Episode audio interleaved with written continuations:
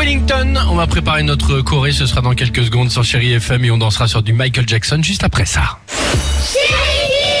Donc cette journée mondiale de la plomberie hein, dont on ne se lasse plus, on a demandé aux enfants comment l'eau du robinet peut-elle devenir chaude. Écoutez, Parce qu'il y a plusieurs tuyaux, un tuyau, un tuyau d'eau froide et un tuyau, Oui. un tuyau d'eau chaude. Ils le mettent dans un bac, quelque part où il y a beaucoup de soleil et ça réchauffe. Il n'y a rien qui réchauffe vu que euh, dans notre école, il n'y a pas d'eau chaude. À chaque fois qu'on se lave les mains, il y a de l'eau froide. Parce qu'il y a des ballons d'eau chaude. Il y a un mini radiateur et des mini glaçons qui, qui chauffent. ça, il y a voilà. des poissons qui font des bulles chaudes et d'autres poissons qui font des bulles froides.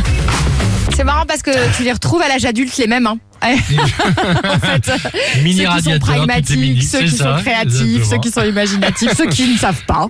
Voilà. Justin Wellington pour la musique. C'est bien ça.